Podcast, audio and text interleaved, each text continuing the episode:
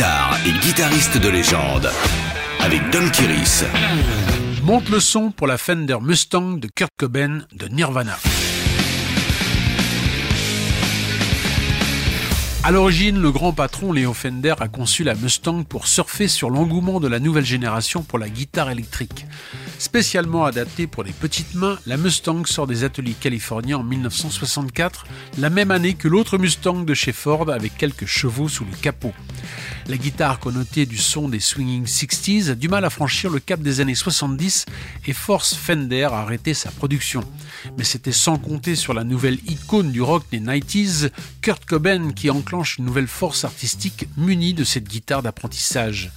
Dans sa dernière interview pour Guitar World, le guitariste de Nirvana a déclaré Je suis gaucher et il n'est pas très facile de trouver des guitares pour gaucher de haute qualité à un prix raisonnable, mais de toutes les guitares du monde entier, la Fender Mustang est ma préférée.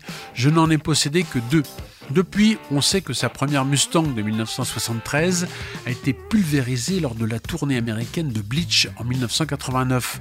Dans son délire, Kurt avait échangé les débris de sa guitare contre une Gibson SG, tout aussi déglinguée au musicien Sluggo Cowley du groupe Eulabaloo en lui dédicaçant de sa main la célèbre phrase Si c'est illégal de faire du rock'n'roll, alors jetez-moi en prison.